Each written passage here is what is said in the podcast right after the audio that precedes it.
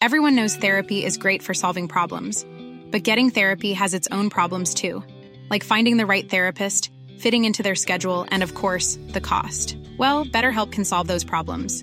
It's totally online and built around your schedule. It's surprisingly affordable too.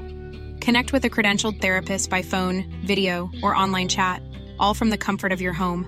Visit betterhelp.com to learn more and save 10% on your first month. That's BetterHelp H E L P.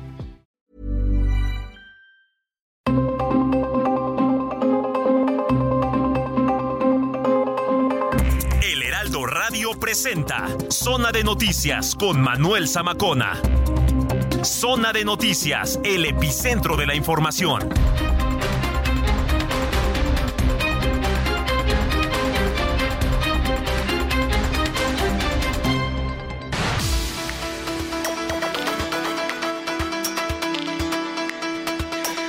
Son las 2 de la tarde en punto, ya tiempo del centro de la República Mexicana. Señoras y señores, qué gusto que nos estén acompañando ya a través de la señal de Heraldo Radio. Bienvenidas, bienvenidos a Zona de Noticias, esta revista informativa con el mejor rating del fin de semana. Está usted en el lugar correcto. Qué gusto saludarlos en esta tarde calurosa, por cierto, calurosa.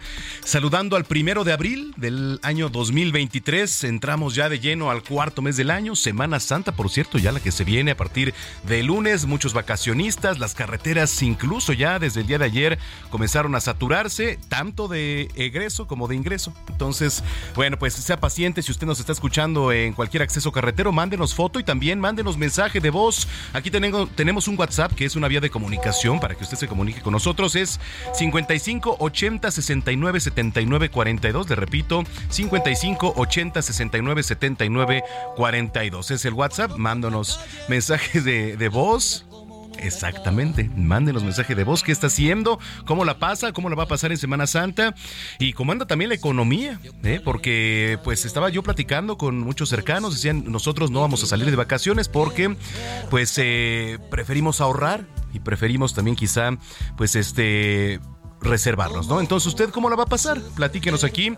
Sean bienvenidos, bienvenidas en Twitter, arroba Samacona al aire. Saludamos a los que nos sintonizan también a lo largo y ancho de la República Mexicana, de norte a sur, de sur a norte, a través de las diferentes frecuencias locales de Heraldo Radio. Ya en Estados Unidos también nos ven y nos escuchan en Beaumont, en Houston, en Atlanta, en Chicago, en Corpus Christi. Estamos transmitiendo completamente en vivo desde Insurgente Sur 1271. Aquí está ubicada Torre Carrachi y al interior nuestras instalaciones. Entonces, bueno, pues tenemos un gran programa por delante. Tenemos eh, todo lo local, lo nacional, lo internacional también, deportes, cultura, espectáculos y mucho más aquí en este espacio que, repito, es zona de noticias. Pues sin más, cuando son las 2 de la tarde ya con 3 minutos, yo soy Manuel Zamacona y vamos con lo más importante que se ha generado hasta el momento. Le platico que un grupo de personas migrantes se manifestó ayer en el marco de la visita del presidente Andrés Manuel López Obrador a Ciudad Juárez, Chihuahua, por la muerte de 39 migrantes el pasado lunes, cuando se incendió un centro migratorio. Ante los reclamos, el presidente dijo a uno de los manifestantes, te mandó Maru, haciendo alusión a la gobernadora de Chihuahua, Maru Campos. ¿Para cuándo? ¿Para cuándo? Señor presidente, aquí está el pueblo inmigrante que le estamos pidiendo a usted que valientemente venga acá y se reúna con nosotros, con los inmigrantes. No huya, presidente. Bueno, y hasta el momento 11 migrantes continúan hospitalizados. Los médicos reportan su situación como grave. Autoridades estatales están localizando a los familiares vía telefónica. Oiga, un globo aerostático que volaba sobre la zona arqueológica de Teotihuacán, allá en el Estado de México, se incendió y dejó un saldo de al menos dos personas muertas. En videos compartidos ahí en redes sociales se observa cómo al elevarse el globo, pues la canasta comienza a incendiarse con los pasajeros a bordo. Se trataba de una familia. La menor de edad de 13 años al parecer se arrojó. Está grave. Enrique Alfaro, gobernador de Jalisco, fue hospitalizado ayer y se espera permanezca en un hospital este fin de semana. Así lo dio a conocer Hugo Luna, el jefe de gabinete estatal. La Secretaría de Seguridad Ciudadana de la capital arrancó el operativo de seguridad, vigilancia, vialidad y apoyo a los turistas, esto con motivo del periodo vacacional de Semana Santa. A partir de este fin de semana y hasta el domingo 9 de abril, 10.635 efectivos van a estar al resguardo. Oigan, temas internacionales, el expresidente estadounidense Donald Trump fue imputado por un jurado en Nueva York tras ser investigado por un pago durante la campaña presidencial de 2016 para presuntamente silenciar a Stormy Daniels, que es una actriz pornográfica. Será este martes 4 de abril que Donald Trump se presente en Nueva York para comparecer por primera vez ante el juez. El Papa Francisco fue dado de alta del hospital de Roma, en el que fue atendido por una bronquitis. El Papa de 86 años de edad bromeó incluso con los periodistas y les dijo que aún, que aún sigue vivo. Un colectivo de 20 abogados anunció la presentación de un centenar de denuncias por arrestos y detenciones arbitrarias durante la protesta contra la reforma pensionaria del presidente Emmanuel Macron, esto en Francia. En los deportes, el Gran Premio de Australia, Sergio Checo Pérez abandonó el quali del Gran Premio porque en la curva número 3 del circuito, el RB19 se quedó con el neumático interno bloqueado.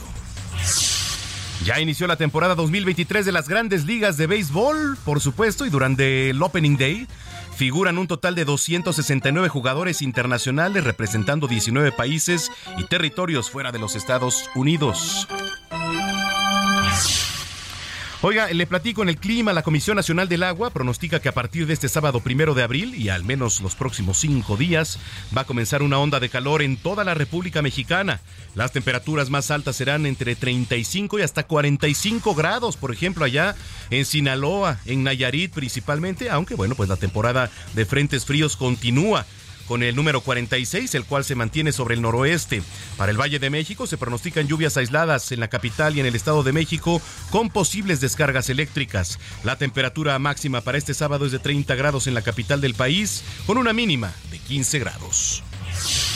Vamos a enlazarnos con mi compañero Javier Ruiz hasta las calles de la capital. ¿Cómo está la vialidad a esta hora de la tarde? Javier, qué gusto.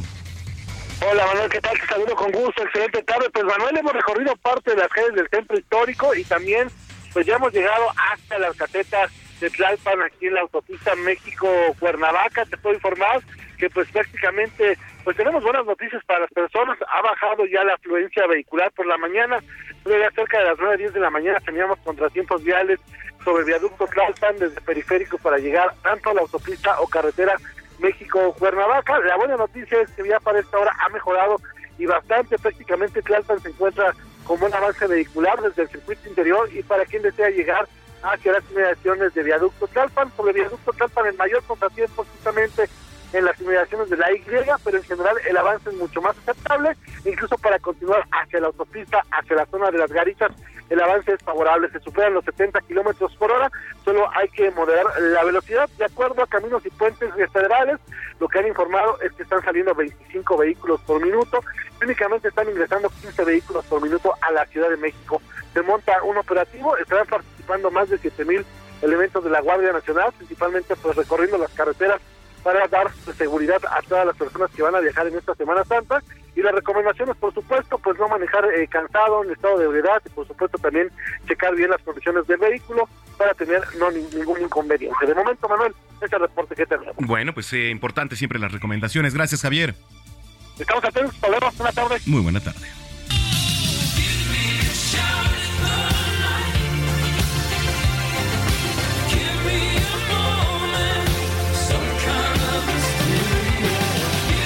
Bueno, pues este fin de semana se lleva a cabo el Festival Pal Norte, ahí en el Parque Fundidor en Monterrey.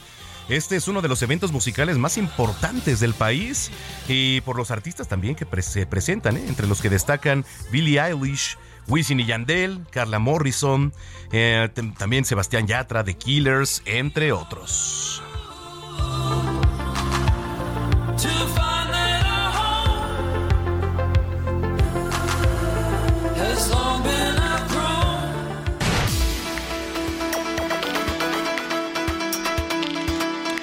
Bueno, pues vamos a comenzar con, con, información. Vamos a arrancar en el Estado de México porque ya le platicaba esta tragedia. Imagínese usted va a pasar un buen momento con la familia y de repente se incendia un globo aerostático, esto en la zona de Teotihuacán. Hay que recordar que esta zona también pues se practica mucho el tema de los globos aerostáticos, vas con la familia, subes y además tienes una vista espectacular.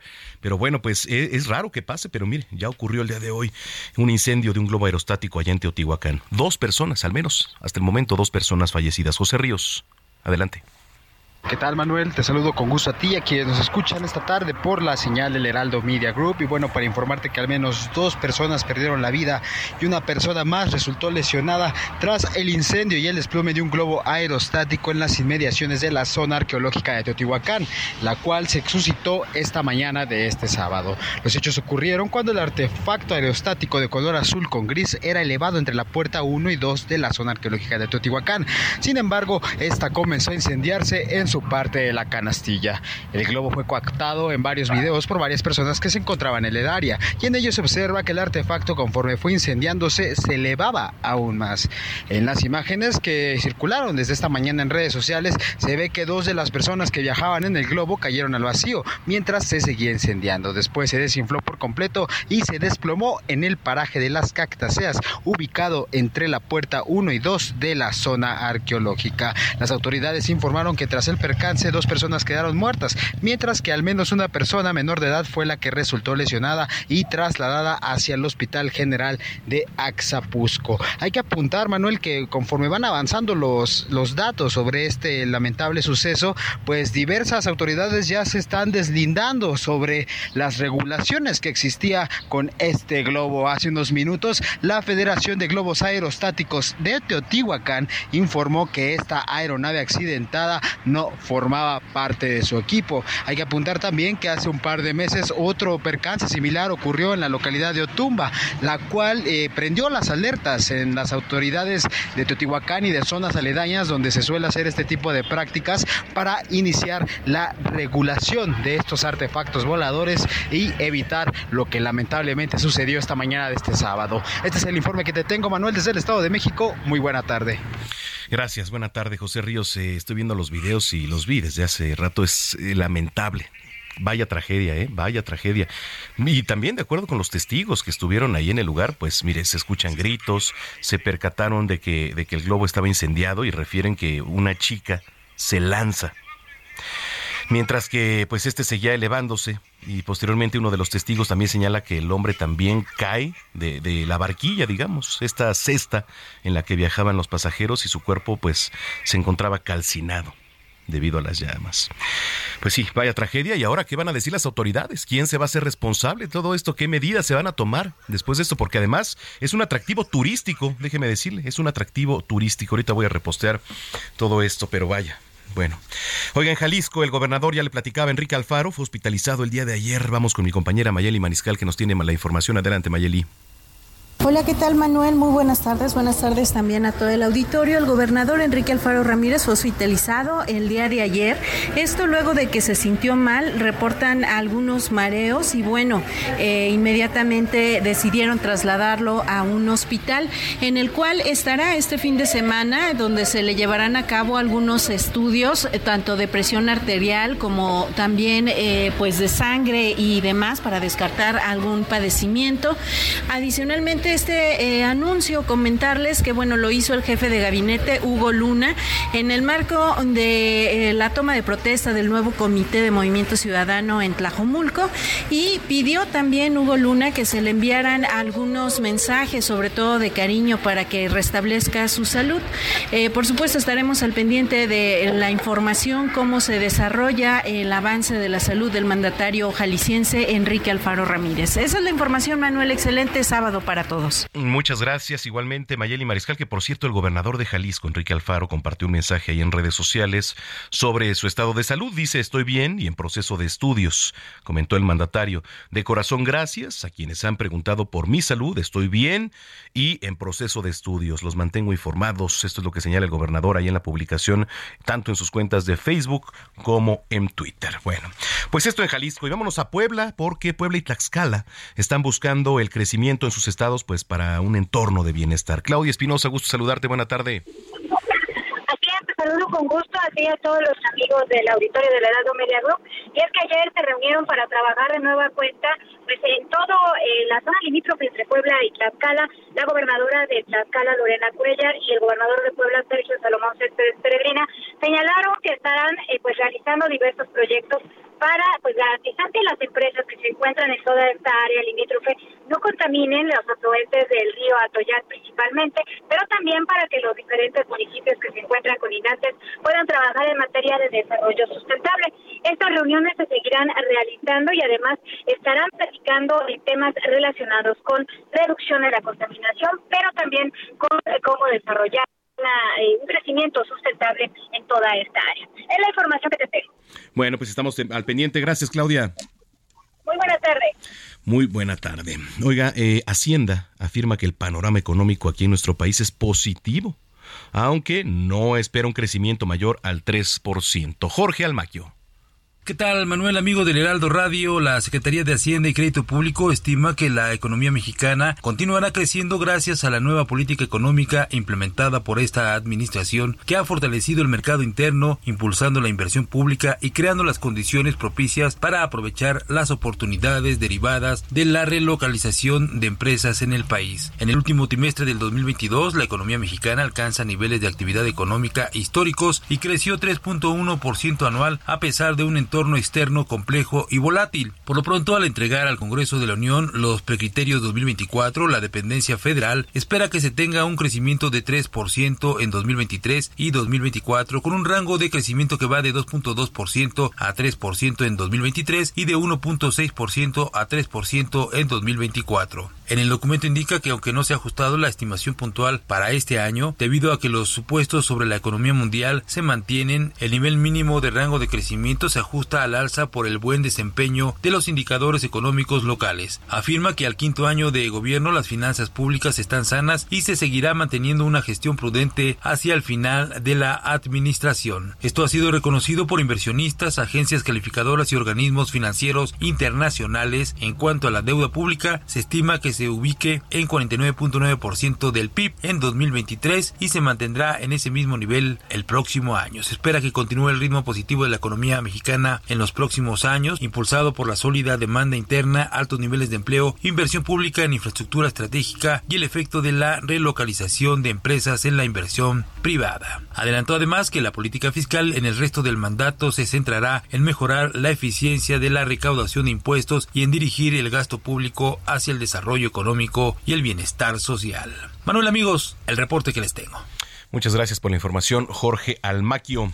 Oiga, la jefa de gobierno Claudia Sheinbaum felicitó al equipo editorial de la revista Sentido Común a 12 números de su lanzamiento durante el foro titulado La ciudad y la transformación.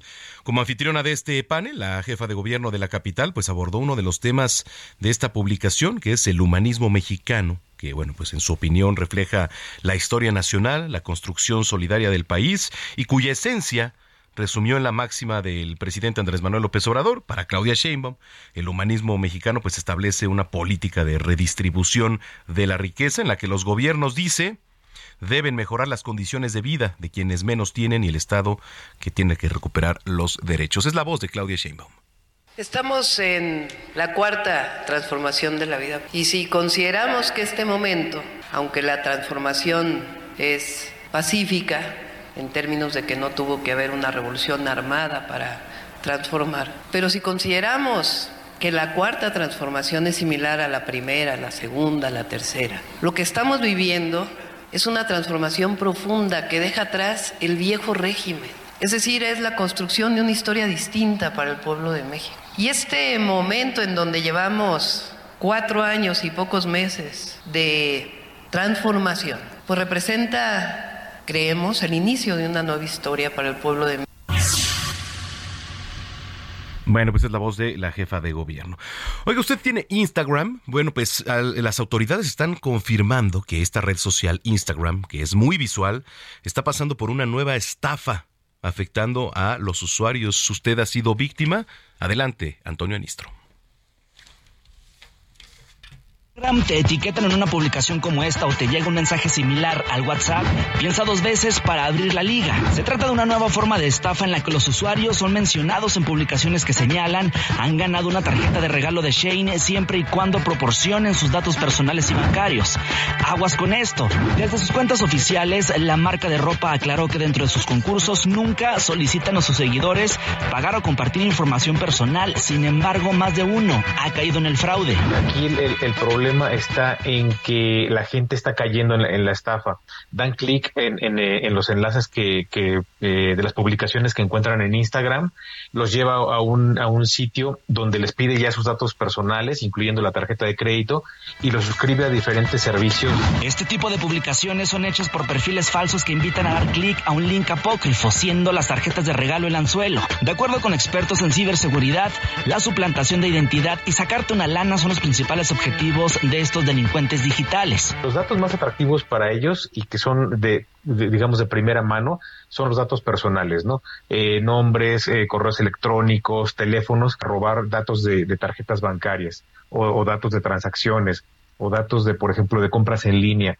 Entonces, para los cibercriminales es, muy atractivo y relativamente fácil a través de este tipo de fraudes y de engaños. Esta modalidad se suma a las múltiples que surgen a diario con la finalidad de estafar a los usuarios de Internet.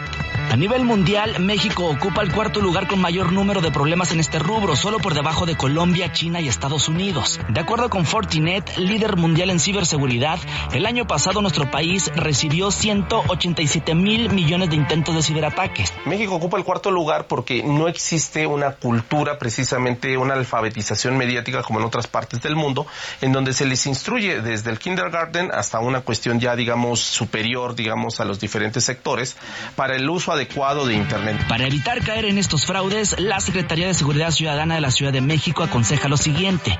No dar clic en enlaces desconocidos, no proporcionar información personal, tampoco proporcionar datos bancarios, además de no dar pagos o depósitos anticipados y por último consultar ligas oficiales. Antonio Anistro, Heraldo Media Group pues importante las recomendaciones para que las tenga en cuenta. Oiga, otros temas. El director operativo de la Policía Municipal allá en Cajeme, Sonora, Jesús Alberto Navarro, fue asesinado junto con su escolta. Así, mientras circulaban en una patrulla de la corporación esto al norte de Ciudad Obregón. Vamos con mi compañero Gerardo Moreno desde Sonora, donde les platico que la tarde de este viernes 31 de marzo fueron asesinados a balazos quien ocupaba el cargo de director operativo de seguridad pública de la Policía Municipal de Cajeme, el comandante Jesús Navarro Velarde, junto a su escolta personal, esto en Ciudad Obregón, Sonora. Los hechos se registraron alrededor de las 13.10 horas de este viernes sobre las calles Mayo y Sinaloa en la colonia urbanizable número 4 ubicada al norte de la ciudad. El comandante Navarro Velarde y su escolta, identificado como el oficial Jorge Alberto Galindo, estaban al bordo de la unidad 289 cuando fueron brutalmente atacados a balazos desde otro vehículo que se les emparejó en la vía pública. Los dos oficiales quedaron completamente sin vida arriba de la unidad, mientras que en toda la ciudad se activó un código rojo para dar con los responsables de este brutal ataque que generó conmoción a toda la ciudadanía. Al lugar llegaron elementos periciales de la Fiscalía General de Justicia del Estado, quienes se encargaron de asegurar la zona y recabar todos los datos de prueba necesarios para iniciar con las investigaciones. El comandante Navarro Velarde ya tenía muchos años al interior de la Corporación Policíaca de Cajeme y según el reporte esa tarde se encontraba realizando un operativo contra el robo en la zona de instituciones bancarias en Ciudad Obregón, falleciendo en un ataque directo en cumplimiento de su deber. Así la situación, estaremos al pendiente de las investigaciones. Bueno, pues vamos a estar muy pendientes. Esto en Ciudad Obregón, Sonora. Bueno, vamos a ir a una pausa, no sin antes recordarle las vías de comunicación para que usted se ponga en contacto con nosotros, arroba Samacona al aire, que es el Twitter y el Instagram, y también para que nos escriba 55 80 69 79 42. Le repito, 55 80 69 79 42. Mándenos mensaje de WhatsApp, mándenos un audio y por supuesto que aquí también usted participa. ¿Por qué? Porque somos la voz también. Oiga, vamos a comenzar la selección musical de hoy con la cantante y actriz mexicana Sasha Sokol y su éxito Serás el aire, que además pues forma parte del disco titulado 1111, lanzado en 1997 y fue el primero de abril de 1998, cuando este tema llegó al primer lugar de las listas de popularidad aquí en nuestro país. Serás el aire, esto de Sasha Sokol, que además, pues es una muy buena rola. Vamos a la pausa, no le cambie, está usted en zona de noticias a través de la señal de Heraldo Radio. Estamos completamente en vivo aquí desde Insurgente Sur 1271. No le cambie.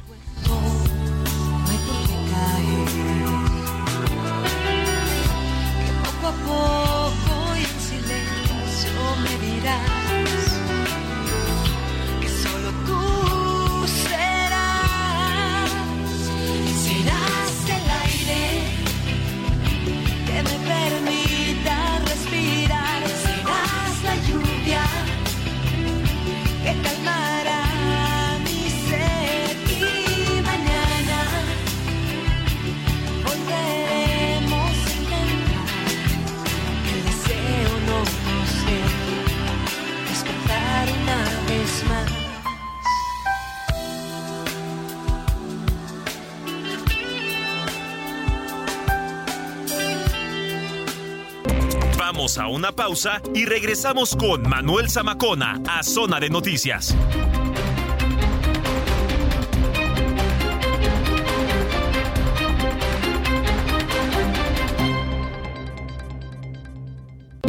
Ya estamos de regreso en Zona de Noticias con Manuel Zamacona por El Heraldo Radio.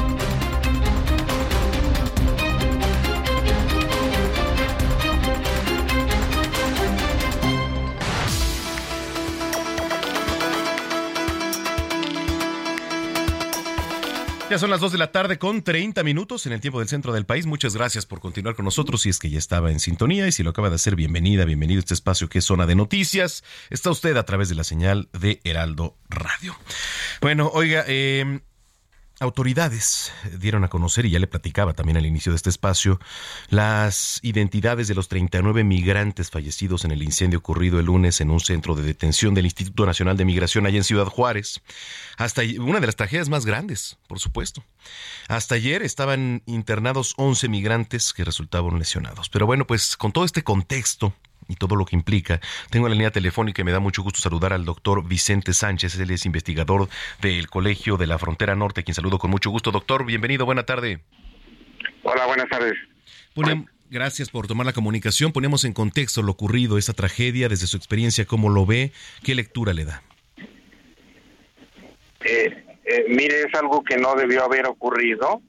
Digo, dado que este nuestro país tiene una experiencia muy grande ya en reclamar a- a- justamente a los Estados Unidos trato humanitario a nuestros migrantes. Nuestros nuestro país es un, país de migrantes, de expulsor históricamente, pero desde hace algunas décadas ya también se convirtió en un país de tránsito y de destino de migrantes internacionales. Entonces, creo que en ese sentido, este tipo de tratamiento o de trato pues que reciben los migrantes extranjeros en México, pues no es el, el mejor y no es justamente lo que nosotros exigíamos cuando nosotros este eh, eh, como sociedad y como gobierno ante el maltrato que sufrían los mexicanos en otro país. Correcto. Eh, ¿Cómo ha visto la respuesta del presidente Andrés Manuel López Obrador frente a lo ocurrido? Digo, el presidente se ha, pronunciado, sin embargo, me parece que ha mi- minimizado la situación. Mire, por desgracia, digo, y lo vimos todos, digo, en las imágenes de- y los audios de la visita a Ciudad Juárez, es lamentable, claro que ratifica una vez más la muy poca empatía que ha manifestado, no solamente en términos migrantes, sino en- generalmente con las víctimas en, todos los sentidos en México, ¿no? Es alguien que no se ha sentido cercano en ese sentido para ir a, cuando pasa alguna desgracia, acercarse con las familias, con la gente que está dolida por ese tipo de situaciones, por desgracia. Este, veíamos los videos de, cómo actuaron las autoridades. Me parece que es este imprudente porque incluso se llegó a decir que ellos mismos habían provocado el incendio con un colchón, ¿no? Pero todo el tema migratorio también eh, falta mucho por hacer. Falta mucho por hacer. Como, ¿qué, ¿Qué faltaría, doctor Vicente Sánchez? Mire, eh, pienso que en primer lugar eh, deberíamos saber si hubiera, si aceptamos el trato que pues, de 2019 con el gobierno de Estados Unidos para retener a los migrantes este temporal o definitivamente en, en nuestro país eh, exigir que este justamente pues lo que ayer sí decía el presidente que los Estados Unidos no le ponían nada pero México en un principio no exigió nada de a cambio no de que los Estados Unidos invirtieran en albergues, verdaderos albergues y no cárceles como la que fue esta que puso él de la desgracia en Ciudad Juárez. Entonces necesitamos dar realmente protección, tenemos la obligación legal internacional de proteger a los migrantes y de proteger a todos los, a todos los ciudadanos. Es decir, cualquier persona que se encuentre en territorio nacional eh, merece un trato de, humano y, y conforme a la ley. Sí, totalmente de acuerdo. Oiga, eh, doctor, pues eh, importante el análisis. Yo le agradezco mucho que haya tomado la comunicación y si lo permite, pues estamos en contacto. De acuerdo. Muchas gracias a ustedes. Gracias, el doctor Vicente Sánchez, investigador del Colegio de la Frontera Norte. Mire, vamos con mi compañera Noemí Gutiérrez porque estaba hasta hace unos momentos con el canciller Marcelo Ebrard. ¿Qué hubo? ¿Qué información nos tienes, Noemí? Adelante. Hola, muy buenas tardes. Pues comentarte que ya concluyó esta inauguración de oficina de pasaportes en la Plaza Las Antenas, acá en la alcaldía Iztapalapa de la Ciudad de México. Al final de un recorrido de casi dos horas que hizo el canciller, pero también una concentración que tuvo con más de cinco mil personas, pues indicó que esta oficina fue una instrucción presidencial, ya que dijo que le tiene que dar una atención prioritaria a los habitantes del oriente de la Ciudad eh, de México. Ya en la entrevista indicó que esto facilitará que varios de los ciudadanos no solo puedan tener su pasaporte para viajar, sino también para identificarse, además de que este documento que emite el gobierno de México pues cuenta con todas las medidas de seguridad y que incluso los menores pueden viajar completamente seguros. Y después ya en entrevista el canciller Marcelo Ebrard habló del número de pasaportes que se van a emitir en esta oficina, serán alrededor de mil pasaportes al día, pero también se le cuestionó si este evento donde hubo más de cinco mil personas se vieron que llegaron en microbuses y también en autobuses, pues no había sido por parte, si no era un acarreo, ya parte de sus aspiraciones presidenciales, él dijo que no, que hizo la invitación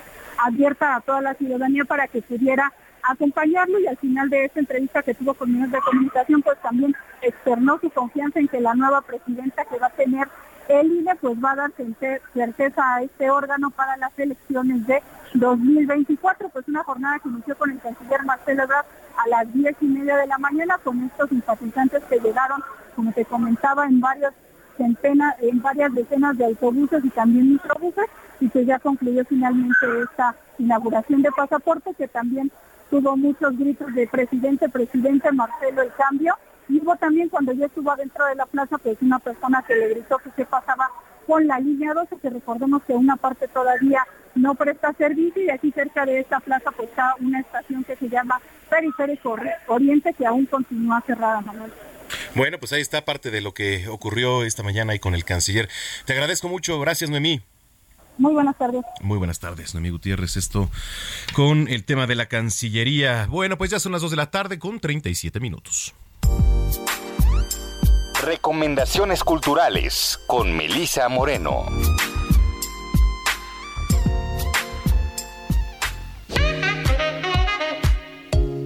Bienvenidos a la Agenda Cultural del Heraldo de México. Yo soy Melisa Moreno y esta es nuestra selección para Zona de Noticias. El Centro Cultural Universitario Tlatelolco, en colaboración con asociaciones de Morelos, presentan hasta encontrarles exposición fotográfica poética, imágenes y palabras de búsqueda y resistencia, con el fin de visibilizar el fenómeno de desaparición que ha afectado a diferentes familias. La muestra se conforma por fotografías realizadas por el colectivo Tres Tabacos, quienes retratan a las madres y familiares que han sido afectados por la desaparición, pero que se han organizado a través de la asociación Regresando a Casa Morelos para buscar a sus desaparecidos. Las fotografías van acompañadas de textos realizados en un taller de escritura, en los que las personas afectadas nos comparten sus experiencias, sentires y emociones vividas ante esta situación de violencia. También están expuestos algunos de los objetos que se han convertido en símbolo de las luchas y resistencias que han llevado a cabo las personas pertenecientes a la asociación. Por ejemplo, sus rebozos, las herramientas que usan en las búsquedas en campo, así como acciones e instalaciones a través de las cuales se buscan recuperar y compartir información que ayude a la localización de personas desaparecidas. Hasta encontrarles exposición fotográfica, poética, imágenes y palabras de búsqueda y resistencia, se puede visitar en el Centro Cultural Universitario Tlatelolco. Fernanda Borges, Pablo Perroni y Tato Alexander darán vida a los personajes de Un Dios Salvaje bajo la dirección de Miguel Septién. En esta puesta en escena, dos parejas se reúnen para resolver un incidente entre sus hijos. La tarde avanza, las emociones se desbordan y las máscaras sociales terminan por destrozarse. En palabras del director, Un Dios Salvaje es una obra relevante porque habla de un conflicto que siempre va a existir en nosotros como especie y como sociedad. Básicamente la obra toca el conflicto entre ceder a nuestra parte animal y visceral o tratar de que el intelecto subyugue esa parte. Analiza qué tan posible es subyugarla cuando lo nuestro está en riesgo. En este caso, por ejemplo, sentir que nuestra familia o nuestros hijos están en riesgo y qué es lo que sale cuando estamos luchando para protegerlos. Un Dios Salvaje tiene funciones todos los miércoles a las 8.45 en el Teatro Milán. Anatomía Sensible de Andrés Newman es una celebración del cuerpo en toda su amplitud. Es una defensa de la imperfección y sus bellezas alternativas mediante un recorrido poético, político y erótico por la materia que somos. Un libro que revela con humor cómo nos vemos o nos inducen a mirar, proponiendo una estética desmitificadora. Estas páginas se nutren de una intensa observación, aventura vital y exploración lingüística. El cuerpo como estilo, el estilo como cuerpo. Pero la experimentación de anatomía sensible no se limita al género literario y pone también en juego una perspectiva que desborda las identidades canónicas. Asistimos así a la creación de una mirada intergeneracional y poligénero que despliega una extraordinaria riqueza imaginativa, una prosa tan elegante como radical. Conscientes de que el cuerpo es un campo de batalla social, estos textos nos invitan a admirar sus rincones periféricos y repensar sus zonas evidentes. Construyendo un tratado heterodoxo, cada uno de sus capítulos se revela con hedonismos contra la cultura del Photoshop. En tiempos de retoque compulsivo y poses digitales, ¿acaso sea hora de releer nuestro cuerpo para recuperarlo? Todos los cuerpos son bienvenidos aquí. Anatomía Sensible de Andrés Newman es editado por Páginas de Espuma. Esta fue la agenda cultural de esta semana. Yo soy Melisa Moreno y me encuentras en arroba melisototota. Nos escuchamos la siguiente.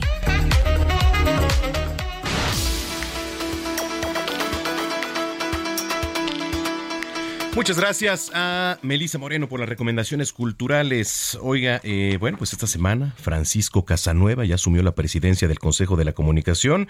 Eh, ante la presencia del presidente Andrés Manuel López Obrador estuvieron también líderes empresariales y la industria también de la comunicación. Francisco Casanueva está en la línea telefónica, quien saludo con mucho gusto. Gracias por tomar la llamada, Francisco, y muchas felicidades.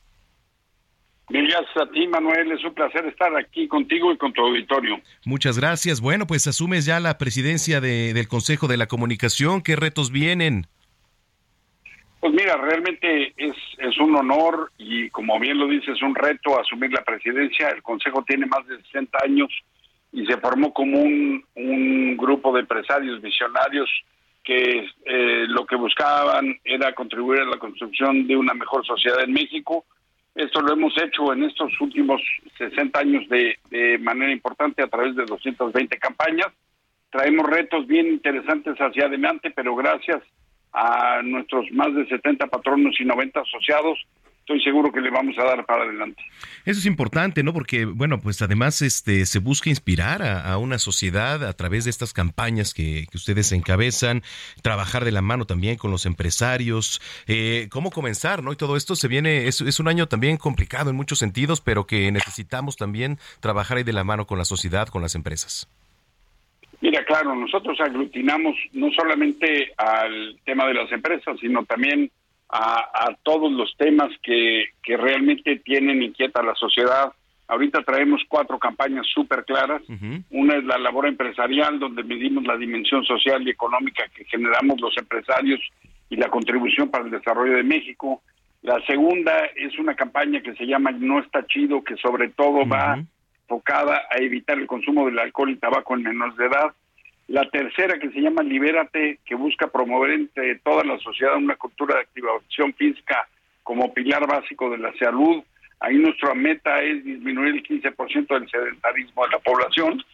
Y luego tenemos la última que acabamos de, lanzar en, en días pasados, que tiene que ver con el agua. La campaña se llama Hoy Sí, y que no solamente busca concientizar, sino también que todos como sociedad entendemos de dónde viene el agua, cuál es el cuidado, eh, cómo hay que utilizarla racionalmente y sobre todo también el concepto de, de cobrarla y pagarla para, para cuidarla como debe de ser, ¿no?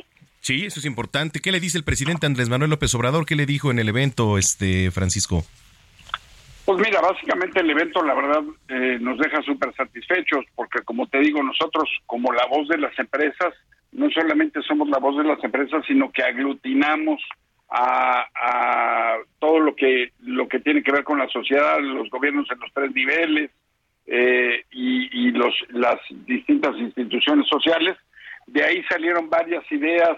Me parece que tenemos todo el respaldo, no solamente del, del gobierno y las y las empresas como tal, sino de las instituciones y también de la sociedad en general.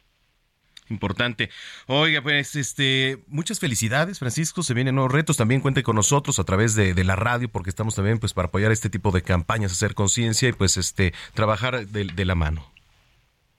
Así es, Manuel. En verdad te tomo la palabra y te lo agradezco porque los medios son actores participantes eh, y súper activos de, de todas estas campañas de comunicación que tenemos y que en estos 60 años no solamente han puesto de su parte, sino contamos con su apoyo y compromiso para desdoblar estas campañas, incidir en una mejor sociedad y en un mejor país. Claro que sí, Francisco, pues eh, enhorabuena, mucho éxito y estamos en comunicación, si lo permites. Claro que sí, Manuel, te tomo la palabra, te lo agradezco mucho, que tengas muy bonito sábado. Gracias, igualmente es eh, Francisco Casanueva, el nuevo presidente del Consejo de la Comunicación. Son las 2 de la tarde ya con 45 minutos. Mujer Plena con Paulina Amosorrutia. ¿Cómo estás, querida Paulina Amosorrutia? Qué gusto saludarte, ¿eh? Qué gusto saludarte desde aquí de Tierras Tapatías, Ándale. pero siempre encantada de poder platicar un ratito de los temas que importan. Oye, ¿tú eres de allá, de, de Tierras Tapatías? Sí, viví aquí mucho tiempo, pero en realidad soy chilanga. Ah, Entonces, bueno, vengo vengo a ver un, parte, un, un, poco de familia y descansar. Oye, sí. Sí, sí, sí. Eso, eso me parece muy bien porque siempre andas muy activa, entonces también te mereces un descanso, por supuesto. Te agradezco. Te Oye. agradezco, pero lo que no, los que no han descansado. Ajá de eh, arruinando la educación. Sí. así, así, así. Es la Secretaría de Educación Pública y no, la bueno. verdad es que la semana pasada nos la pasamos en ruedas de prensa y trabajando en el tema por los nuevos libros de texto, que me gustaría dar un poquito de contexto para que la gente que no está empapada del tema sepa qué está pasando, ¿te okay, parece? A ver, venga. Pues mira, eh, después de la crisis pospandemia en donde quedaron más de 1.400.000 alumnos fuera de las aulas, donde hay una crisis de dos años de conocimientos truncos, eh, la Secretaría de Educación Pública decide generar un nuevo modelo educativo. En vez de evaluar, regularizar y estabilizar, generan un nuevo modelo que ha sido sumamente opaco y van a ser un, un modelo que, que tiene pues graves problemas y acaban de sacar a la luz solo el libro de los profesores de primero de primaria pero bueno, habla que se puede hablar como como coloquialmente hablamos, es decir, dicen que otra opción es hablar como dijiste, veniste, uh -huh. toda la parte medular de lectoescritura o por lo menos la dejan muy reducida y ponen a enseñar a los niños cómo hacer una reunión eh, política para que los niños puedan debatir si son opresores o oprimidos, cómo hacer estas eh, reuniones y cómo llevar una minuta.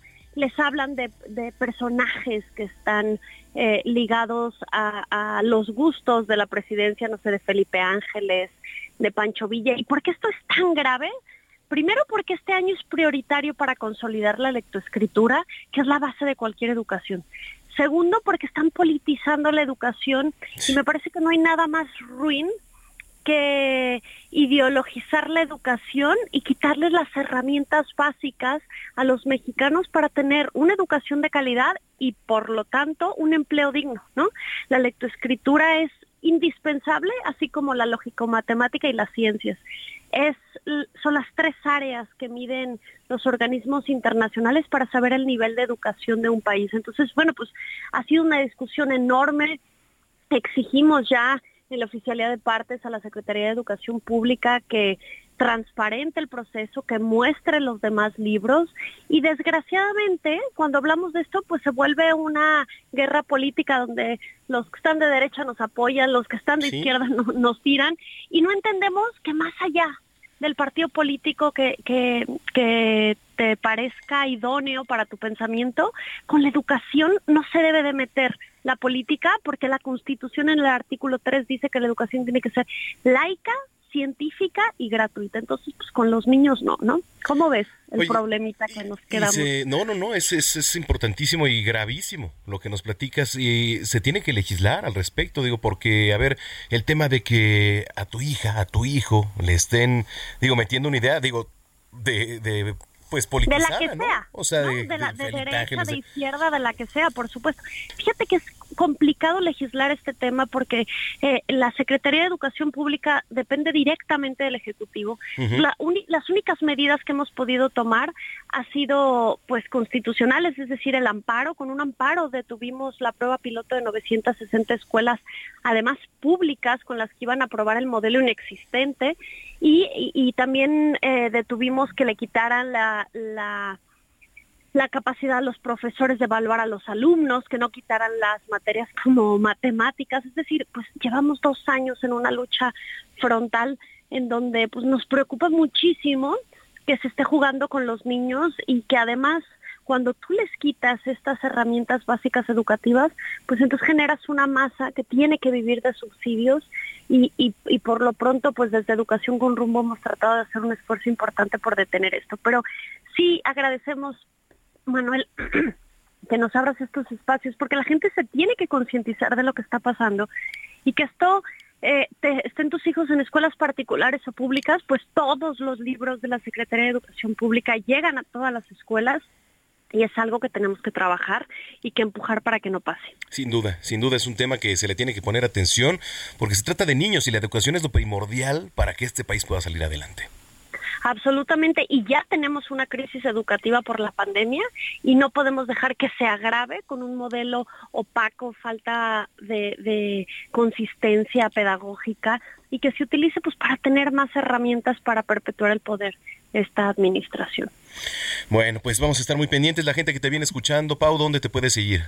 Pues en este caso específicamente nuestras redes de educación con rumbo que estamos haciendo un esfuerzo importante por comunicar el tema, tanto en Twitter como Facebook, y las mías personales, Pau Amosurrutia en Twitter, y las demás, Paulina Amosurrutia. Y gracias como siempre que me dejas contarte todas estas locuras que hacemos en pro de la educación. Al contrario, gracias a ti. Te mando un abrazo.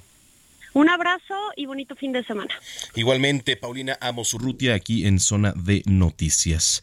Bueno, hay una nota que también ya se replicó en algunos eh, medios de comunicación y que me llamó mucho la atención. Le estaba leyendo el, día de ayer el Centro Federal de Reinserción Social, estos famosos ceferesos, de Ramos Arispe, que está ubicado allá en las inmediaciones de, mm, de Saltillo, allá en Coahuila, eh, pues se ha convertido, dice, en, un foco rojo de violaciones a los derechos humanos, de irregularidades graves e incluso, pues, espacio de un posible asesinato.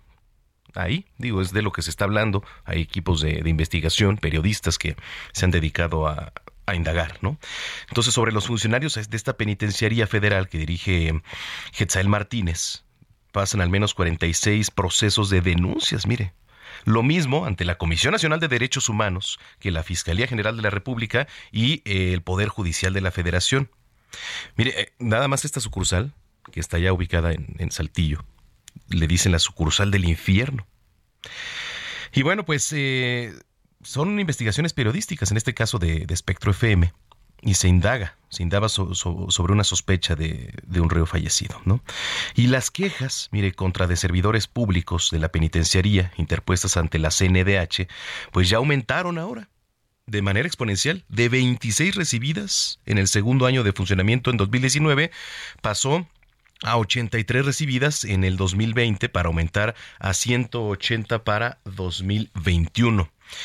Mire, de los al menos 46 procesos, 31 son individuales y 15 son colectivos, y de grupos en los que 283 internos acusan a, este sujeto, a Martínez Cisneros y a otros funcionarios, como por ejemplo, eh, también está por ahí el jefe de los servicios médicos del penal, de graves irregularidades. Entonces, todo lo que ocurre en los penales siempre es un tema, siempre es un tema conflictivo, pero en este caso, y hablando de, este penal, en el Ceferezo 18 de Ramos Arispe, pues las autoridades este, suceden todos los días, ¿no? Actos consecutivos de delito como, por ejemplo, la tortura, abuso de autoridad, las amenazas, las lesiones y entre otros. ¿eh? Y bueno, pues eh, estaba leyendo esta investigación, me pareció muy interesante. La, voy a compartir también ahí en redes sociales para que usted tenga una idea, de, porque tiene nombres, tiene nombres, tiene documentos, etcétera, ¿no? Entonces, pues eh, está bastante fuerte la situación. Entonces, lo invito a, que esté, esté, pendiente de mis redes sociales para poder yo replicar esta, esta información. Son las 2 de la tarde con 54 minutos en el tiempo del centro. Vámonos, eh, quien estuvo de festejo quien estuvo de festejo en la semana fue el rapero estadounidense Stanley Kirk, mundialmente conocido como MC Hammer, que cumplió 61 años el pasado jueves 30 de marzo y por eso escuchamos You Can't Touch This, su más grande éxito lanzado en el año 1990. Vamos a una pausa. Está usted en Zona de Noticias. Soy Manuel Zamacona. Volvemos.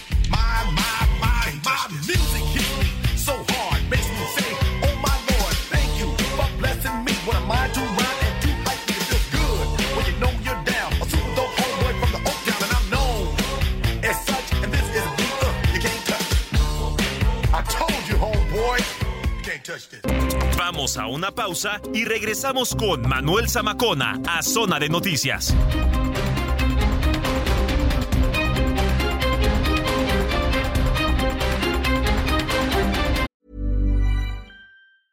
Everyone knows therapy is great for solving problems, but getting therapy has its own problems too, like finding the right therapist, fitting into their schedule, and of course, the cost.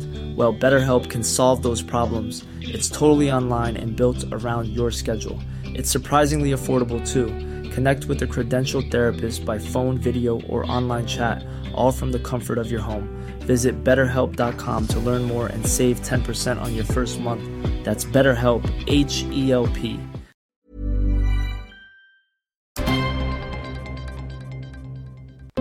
Ya estamos de regreso en Zona de Noticias con Manuel Zamacona por El Heraldo Radio.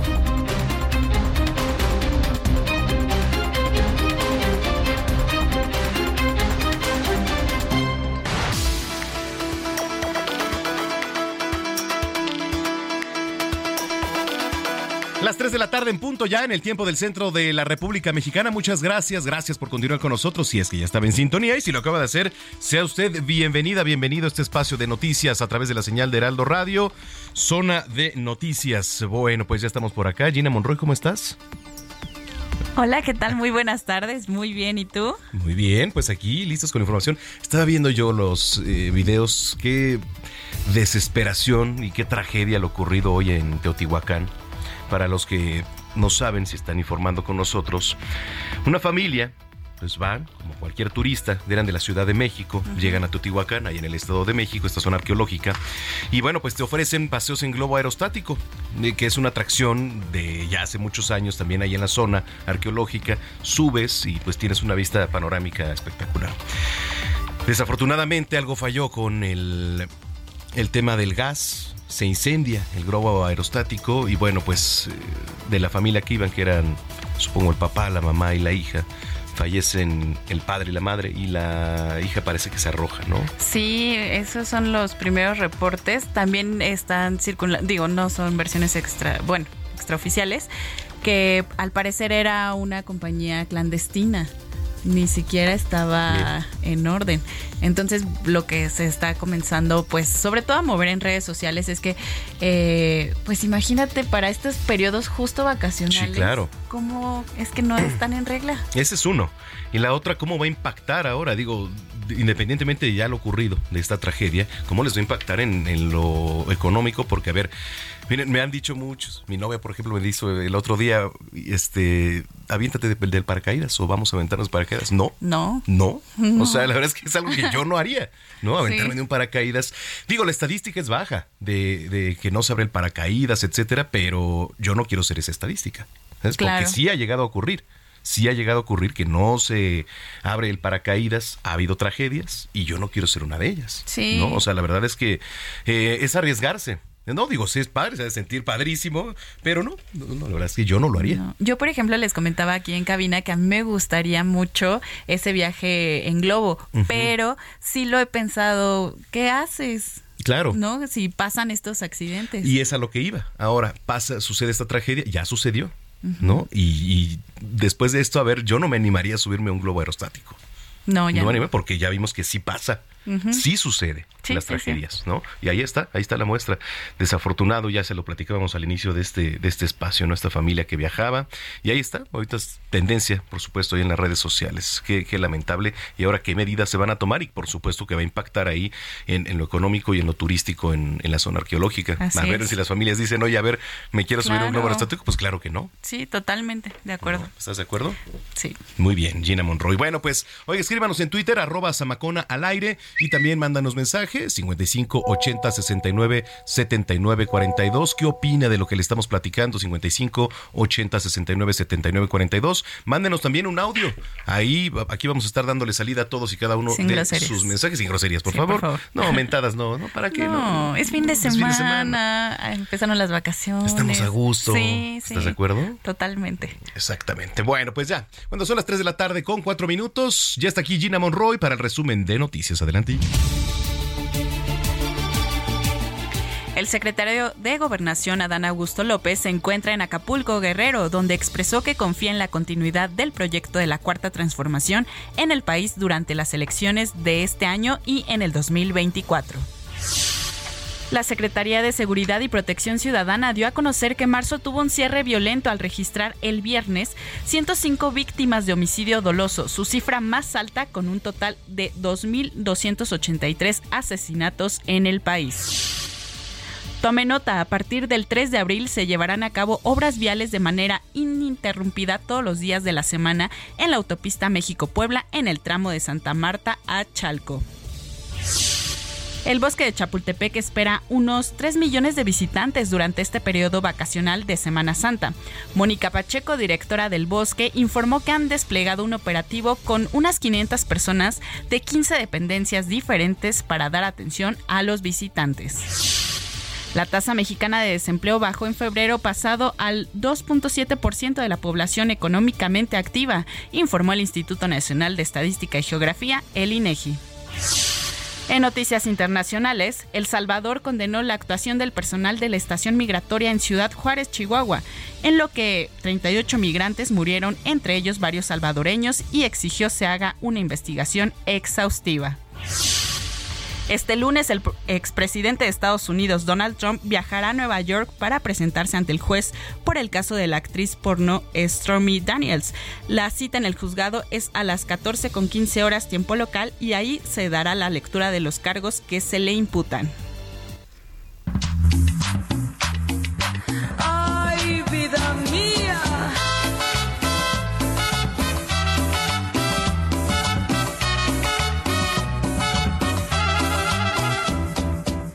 Si no tienen plan para la que cuando termine Zona de Noticias, hoy tendrá lugar el Gran Cumbión 2023 en el Zócalo de la Ciudad de México, que va a reunir a tres bandas de gran trayectoria de ese género. Margarita, la diosa de la cumbia, a quien estamos escuchando, Cumbia Kings y Los Askis. Los, ¿eso dónde, ¿Cuándo? ¿Cuándo? ¿Dónde? ¿Con qué Hoy, se come? hoy, Ah, hoy, hoy. terminando Zona de Noticias, se pueden ir a bailar al Zócalo Capitalino. Híjole, les fallo porque me voy a lanzar a ver a Sin Bandera. Más fresa. A Jardines de De México. México. De Morelos, ¿no? ¿De Morelos? Sí. No, pero no se llama Jardines México. Bueno, pero sí. Bueno, son de México, Sí, ¿estás de acuerdo? sí. Pero bueno, sí, eso, efectivamente, allá en Morelos también va a estar Sin Bandera. A ver si nos despedimos una de Sin Bandera, ¿te parece? bien? Me parece perfecto. Muy bien, gracias Gina. Gracias, Manuel.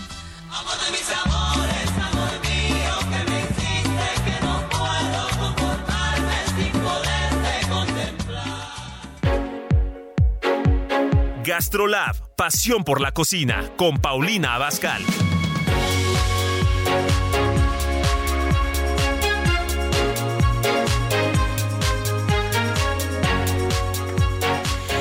Pues ya son las 3 de la tarde con 7 minutos. Llega una de las secciones consentidas aquí en Zona de Noticias, que es Gastrolab con nuestra querida chef Paulina Abascal, a quien como siempre saludo con mucho gusto. ¿Cómo estás, Pau? ¿Cómo estás, Manuel? Me da mucho gusto saludarte a ti y a todos los que amablemente nos están escuchando este sabadito que ya empezaron las vacaciones, Manuel. Comienzan las vacaciones, comienza y bueno, el calor comenzó desde hace eh, un mes más o menos y este y está bastante eh, fuerte la temperatura hoy aquí en la zona metropolitana, mi querida Pau. Pues por eso les voy a preparar una ensalada que es muy fresca, muy rica y muy fácil para que se animen a prepararla el fin de semana, ¿te parece? Me parece excelente. ¿Cómo le hacemos? ¿Tú ya tienes tu recetario a la mano, Manuel? Tengo listo el recetario y la pluma. Perfecto. Mira, para esta receta vamos a necesitar comprar un paquete de surimi, que lo encuentras en la zona de la pescadería en el súper. Ok. Vas a poner dos pepinos, Ujú, un aguacate, ujú. Ok. ajonjolí en cantidad necesaria, Ajonjolí, ok. Ujú. vinagre de arroz, Ajá. media taza,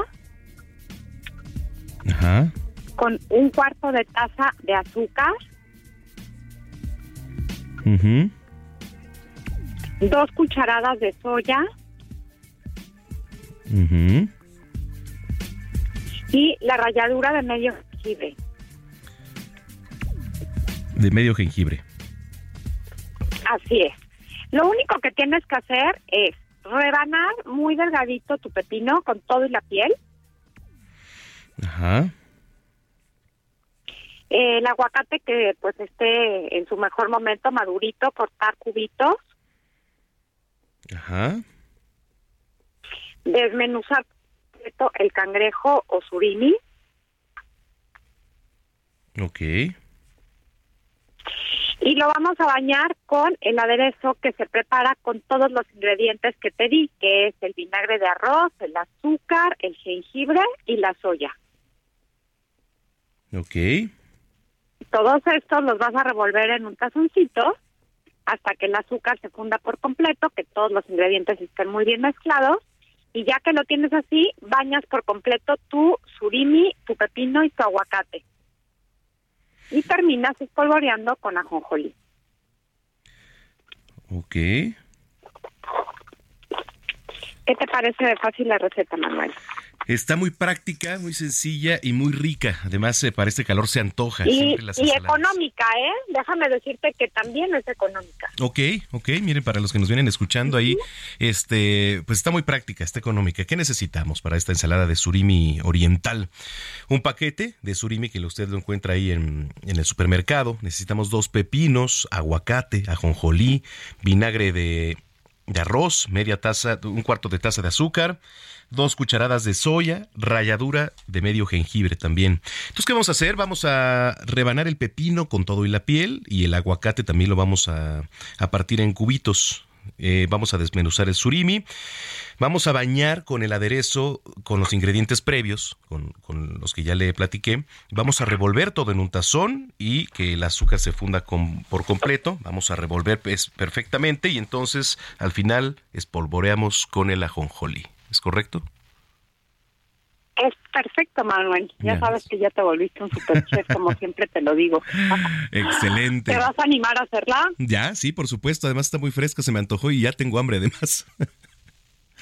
No, está fresca, económica y deliciosa. Así es que que por favor nos escriban a todas las redes sociales de Gastrolab qué tal les quedó, que nos manden fotos y que también nos digan cuáles son las recetas que quieren que compartamos los sábados. ¿Qué te parece, Manuel? Me, ah, eso me parece muy buena idea. Escríbanos eh, en tus redes sociales también que te escriban cuáles son, por cierto, y también dónde te vemos, este Pau. Claro que sí. Recuerden que estamos al estilo de Paulina Bascal, lunes, miércoles y viernes por El Heraldo Televisión a las 11 de la mañana. También estamos en Sky y en Easy. Recuerden también que no se pueden perder martes y jueves GastroLab en los mismos canales del Heraldo Media Group. Y bueno, si quieren seguirnos más recetas y seguir ahí lo que hace la chef Paulina, pues me pueden seguir en, en todas las redes sociales con Paulina Bascal, el de la palomita azul, para que no acepte imitación. Excelente. Oye, pues te mando un abrazo como siempre y que tengas muy bonito sábado. Igualmente, Manuel, que todos tengan muy bonito sábado y muy bonitas vacaciones. Con Gracias. mucho cuidado, por favor. Mucha precaución, gracias. Gracias, Paulina Abascal, aquí en Zona de Noticias, cuando ya son las 3 de la tarde, con 12 minutos. Hablemos de tecnología con Juan Guevara.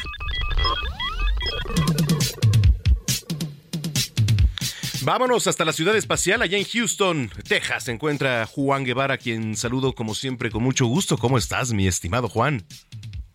Mi estimadísimo Manolo Zamacona, fíjate que hay algo que no hice en México cuando estuve en febrero visitando a Heraldo Media Group, a nuestros socios. Fíjate que eh, tuve la oportunidad de visitar el foro de GastroLab, pero eh, y conocí en persona a Paulina Bascal, pero sabes una cosa, no tuve la oportunidad de probar sus recetas.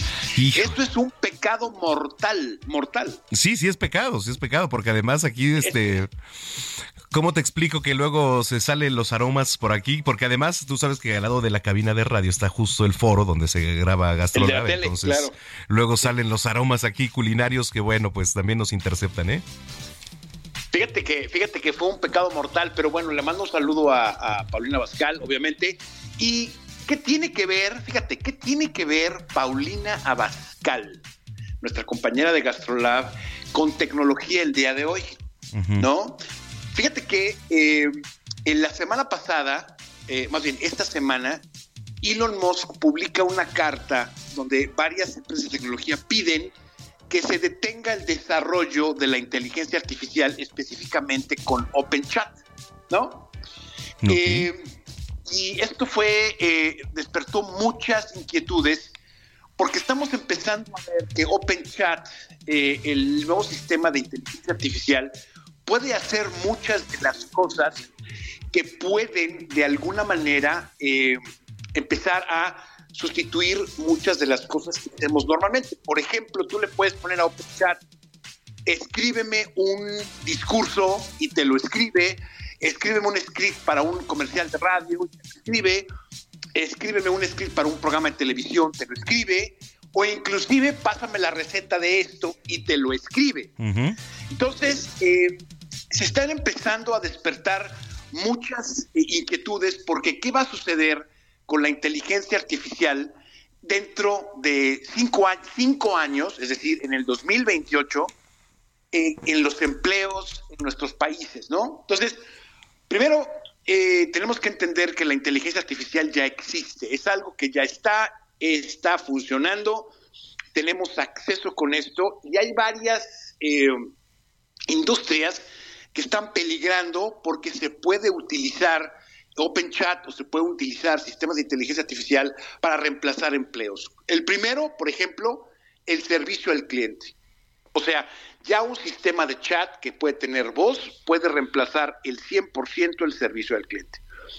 Los escritores están teniendo problemas porque ahora puedes escribir un libro en una hora dándole a OpenChat, en una hora, Manolo Zamacona, entiéndeme, en una hora puedes escribir un libro dándole datos a OpenChat para poder escribir la trama, los personajes, de qué se trata, y te, y te presenta el borrador que solamente editas. De hecho, por ejemplo, en universidades de Estados Unidos se está bloqueando OpenChat porque ahora los chavos, pues, sí, ahora presentan las tareas hechas por OpenChat. O sea, imagínate, ¿no? O sea, ya no es copiar como tú y yo en la escuela, ahora presentas un, una super tarea, pero te la hizo la inteligencia artificial. Hubo, hubo ciertas repercusiones para un pastor aquí en Houston que se le, se le ocurrió escribir la homilía con OpenChat y este porque se dieron cuenta, ¿no? O sea, ya sabes que, ya sabes que eh, vive el pecado mal la virtud con algunos de estos individuos. Entonces, bueno, pues la humildad se le escribió eh, OpenChat. Entonces, ¿qué tiene que ver esto con México? ¿Qué tiene que ver con Estados Unidos? ¿Qué tiene que ver con nuestra vida personal? Bueno, en primer lugar, eh, OpenChat está a un paso, y cuando te digo un paso me refiero a meses, de tener una interfase que tenga video y que tenga voz. Es decir, que tú puedas relacionarte con OpenChat por medio de un avatar, por medio de un sistema de voz, de manera que, pues de alguna manera, este, puedas tener una interacción como si estuvieras hablando con otra persona. ¿Sí? ¿Tú has probado, tú has utilizado OpenChat o no, lo has, no, no has tenido esa experiencia? Fíjate que tuve esa plática con mis amigos la semana pasada y justo estábamos platicando de eso, de OpenChat. ¿Por qué? Porque las escuelas, pues también si te piden un ensayo, las propias tareas, pues ya las haces a través de esta plataforma. Esa, esa aplicación es una página. Es una, no, es una página. Te Es vas una a página, ajá. OpenChat, o sea, es chat.openai es decir, chat.openai.com, pones tus datos y pones la pregunta y empieza, empieza a dialogar con eh, OpenChat. eh, y sí, te hace las tareas completas. Tú que eres, tú que eres maestro de maestros, eh, ¿qué, qué- qué- por ejemplo, ¿qué estás haciendo para evitar que no llegue un Exacto. muchachillo a que te presente la tarea y que digas qué bárbaro, qué bien hizo la tarea, pero se la voló con OpenChat. ¿Hay alguna cosa que estén haciendo ustedes o todavía nada? No, pero eh, tengo entendido, digo, no lo sé, pero ya hay uh, alguna aplicación o una página en donde te dice también si ya lo hiciste a través de esta, de esta página, ¿no? Digamos, o, o no existe. Porque, digo, por lo que estamos platicando, creo que ya en algunas escuelas lo están implementando. Y es que, pues imagínate, o sea, te, te dejan un ensayo ahora que tanto está el tema de, de este, de los plagios, etcétera, pues, o sea, tú le pones, oye, hazme el ensayo de acerca de esto y te lo hace. O sea, ¿de qué sirve Claro, entonces claro, todo, no? Claro, claro, claro, claro, claro. Eh, este, aquí en Estados Unidos no se, no se presentan tesis para graduarte, pero ya sabes, ¿no? Yo creo que si la, si la jueza, este, ayer en México, ¿no? Ya esta muchacha que está en plagio su tesis, pues, si tuviera oportunidad de hacerlo en Open Chat, pues a lo mejor lo hubiera hecho así, ¿no? Y así mucha gente, ¿no? Entonces, ¿qué es lo que, qué es el futuro que viene para poder concretar el segmento? Bueno, en primer lugar, eh, va a haber muchos dentro de nada. Vamos a tener una interfase de audio y video con OpenChat y con diferentes sistemas de inteligencia artificial. Esto significa que vamos a poder hablar con las computadoras como hablamos con otra persona y tener diálogos eh, completa y totalmente que pasan un, un- test, una prueba que se llama la prueba de Turing, que es decir, que no te das cuenta que estás hablando con un robot. Esto es algo que estamos a nada. Número dos, va a haber industrias que se van a ver afectadas muy seriamente porque la inteligencia artificial los va a reemplazar completos. Ya les dije, escritores, ya les dije, sistemas de eh, eh, servicio al cliente, ventas, eh, manejo de clientes. Todas esas industrias van a tener un problema porque en lugar de pagarle a un vendedor, pues le pagas a OpenChat o generas una aplicación con OpenChat de manera que pueda darle servicio a tus clientes. Entonces, esto va a empezar a afectar a las industrias en ambos países y es parte del desarrollo que tenemos que tener. Aquí el tema es qué tanto puede, podemos depender de la inteligencia artificial. Eh, yo me acuerdo en la escuela cuando estudiaba en México hace mucho tiempo, pues que no te permitían la calculadora y ahora las calculadoras se permiten. Claro. ¿no? Entonces, se va a volver un instrumento que va a cambiar y va a revolucionar la forma en la que avanzamos en la tecnología, porque obviamente los resultados que podemos tener se potencian cuando tenemos un sistema de inteligencia artificial en la mano. Entonces, este, ya hay locutores artificiales, lo hemos visto. Entonces, digo, no por, no, no por echarnos a nosotros, ¿no? Pero ya hay. Y este, y vamos a ver qué pasa en los próximos cinco años en donde se van a integrar estos sistemas de inteligencia artificial con autómatas, con androides, que bueno, que a lo mejor te pueden recibir a la hora que vayas a algún lugar, a un hotel, por ejemplo, y te carguen las maletas. Eso es lo que viene en cinco años, mi querido Samacón. Híjole, qué interesante tema y también pues este cómo nos va ganando, ¿no? La tecnología en, en todos sentidos, pero bueno, siempre es interesante. La gente que tiene alguna duda, ¿dónde te puede escribir Juan Guevara? Creo que se cortó la comunicación. Pero bueno, yo, yo le digo la red social Juan Guevara TV. Esa es la red social Juan Guevara TV.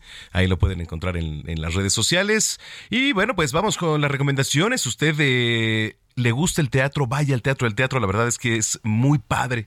Y hay varias opciones también para si usted está de vacaciones aquí en la capital, que acuda.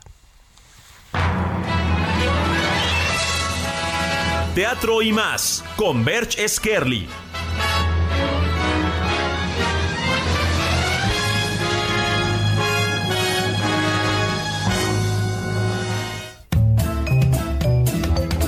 Hola, muy buenas tardes. Un saludo a todo el auditorio de Heraldo Noticias. Una vez más, sean todos bienvenidos a Teatro y más.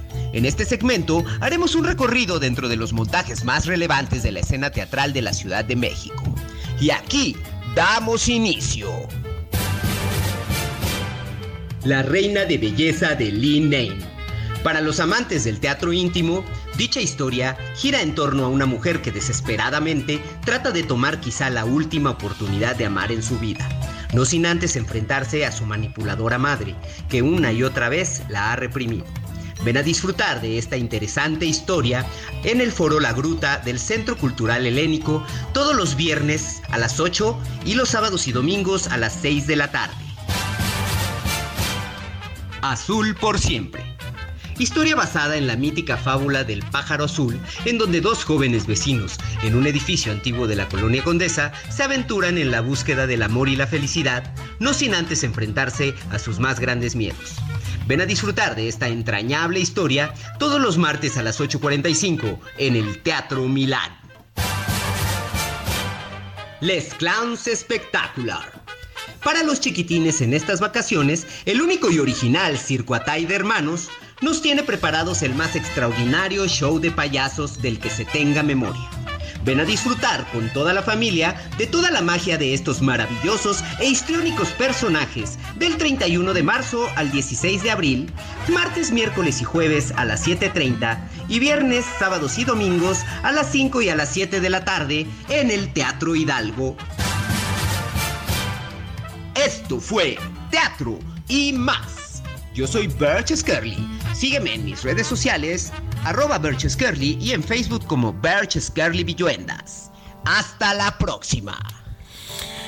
Muchas gracias a ver Cheskerly. Y bueno, pues ahora estamos escuchando Bad Guy, uno de los grandes éxitos de la cantautora estadounidense Billie Eilish, quien estuvo, quien tuvo que pues reprogramar su concierto el pasado 29 de marzo aquí en la capital debido a la tormenta que azotó la Ciudad de México y se presentó con éxito el jueves 30. 3 de la tarde, 24 minutos. Regresamos a la recta final de Zona de Noticias aquí a través de la señal de Heraldo Radio. Soy Manuel Zamacona, no le cambie. So you're a tough guy, like you really rough guy. Just can't get enough guy, just always so puff guy. I'm that bad type, make your mama sad type, make your girlfriend mad type, might seduce your dad type. I'm the bad guy. Duh. Vamos a una pausa y regresamos con Manuel Zamacona a Zona de Noticias.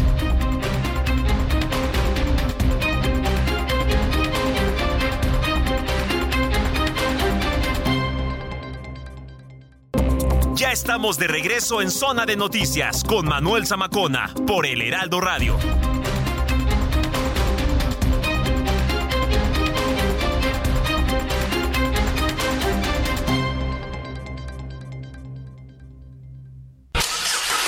¿Viajas por carretera?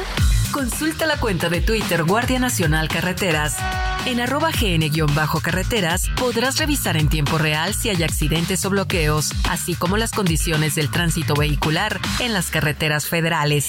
Esta información evitará que te quedes atrapado y te ofrecerá posibles alternativas para completar tus viajes. Consulta arroba gn-carreteras y viaja seguro por las carreteras federales del país. Heraldo Media Group.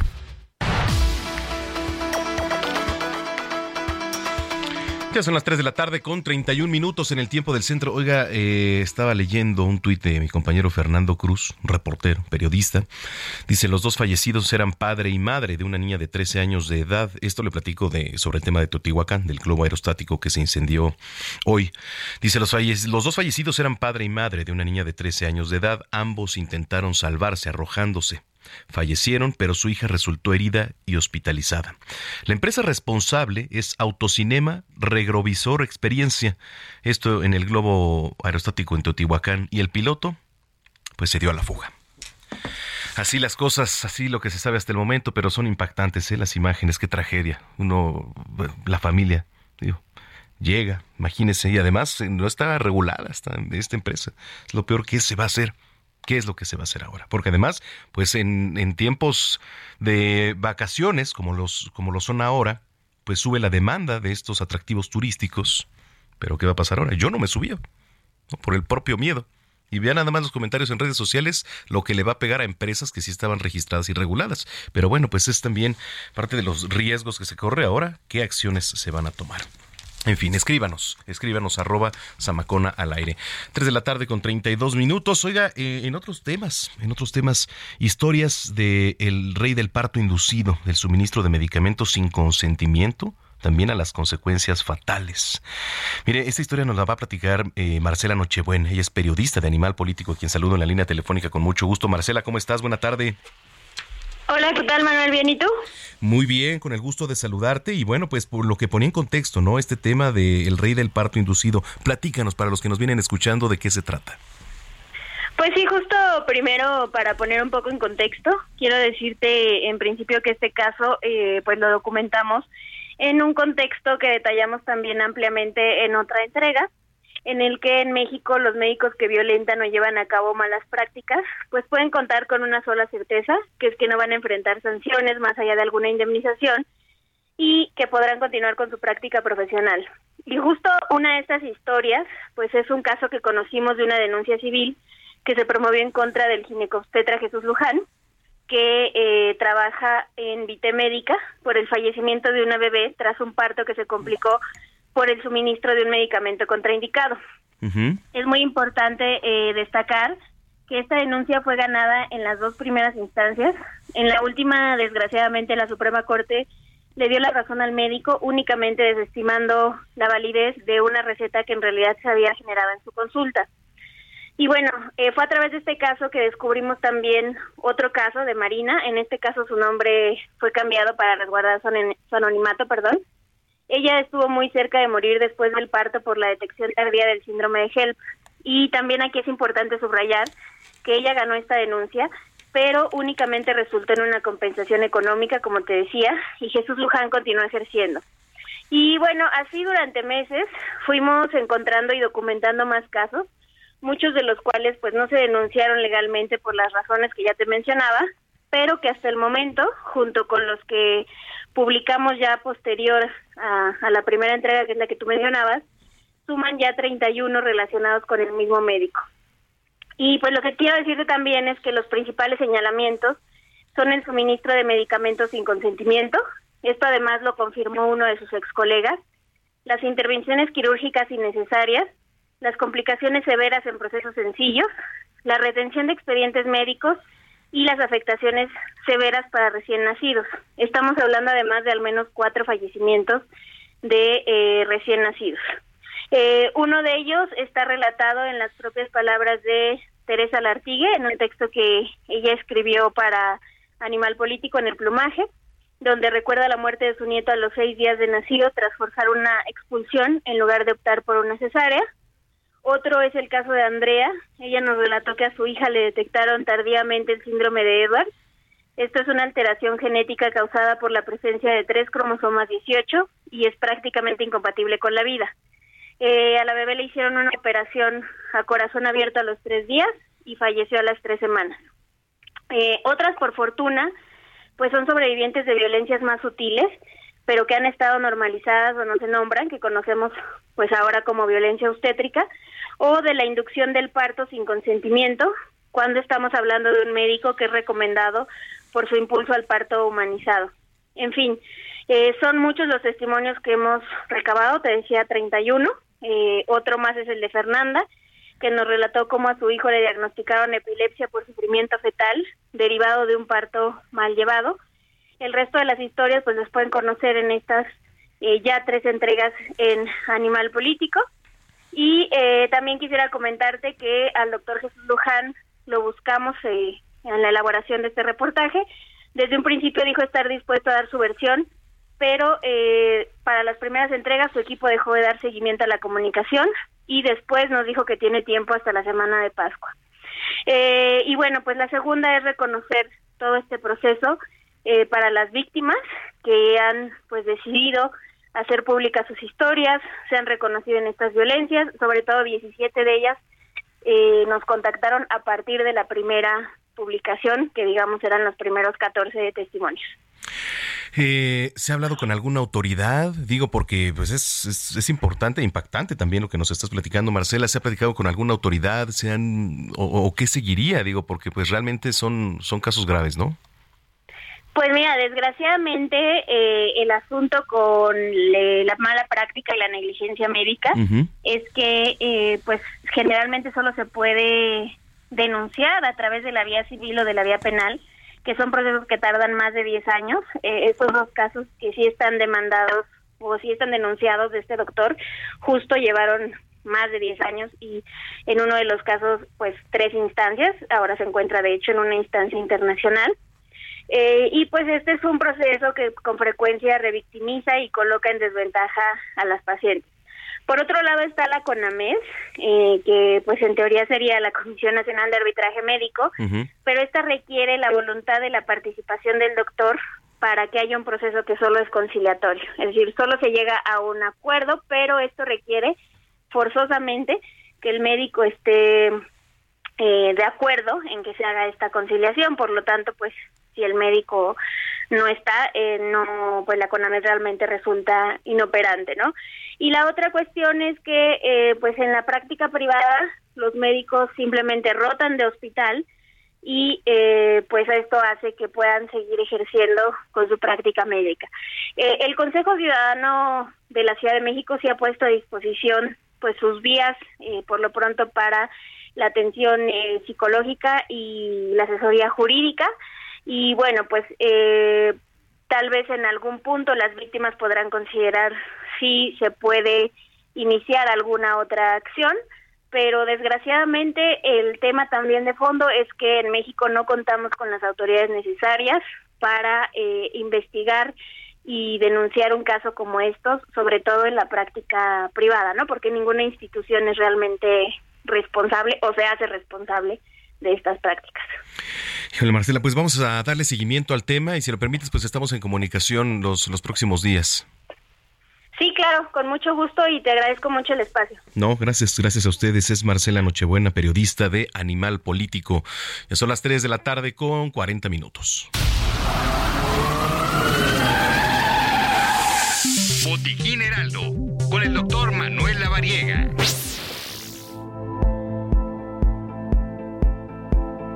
Ya está en la línea telefónica el doctor Manuel Lavariega. Tocayo, qué gusto saludarte como siempre. El gusto es mío, Tocayo. Un fuerte abrazo y también saludos a todo el auditorio. Muchísimas gracias. Oye, a ver, ¿de qué nos vas a platicar hoy? Hoy vamos a platicar, y es un tema que me han pedido, el tema del consumo de alcohol cuando las personas utilizan metformina, que principalmente es un medicamento para tratar la diabetes. Ok, la metformina y, otros medicamentos. ¿Cómo empezar a hablar? Sí, pues yo creo que vale la pena, Tocayo, mencionar que si moderamos el consumo de alcohol cuando tomamos algún tipo de medicamento y sobre todo de estos medicamentos de uso crónico como la metformina, podemos tener eh, la posibilidad de hacerlo. Sin embargo, si existe medicamento... Ay, creo que se nos está yendo la comunicación ahí con el doctor Manuel Lavariega o le puso en altavoz el, celular. Oiga, eh, tuiteó, tuiteó el presidente Andrés Manuel López Obrador en lo que restablecemos ahí la comunicación con, con el doctor Lavaría. Creo que ya está, ¿verdad? En la, en la línea, ¿no? Le van a volver a marcar. Ok. Bueno, eh, dice el presidente López Obrador, amenazan con invadir, venden armas de alto poder en sus tianguis, no hacen nada por sus jóvenes padecen, lamentablemente, de la terrible y mortal pandemia del fentanilo, pero no atienden las causas. No les preocupa el bienestar, solo el dinero ni fortalecen valores mortales, morales, perdón, culturales y espirituales. Tampoco limitan el consumo de drogas, por el contrario, lo fomentan hasta en el deporte. Es penoso y decadente.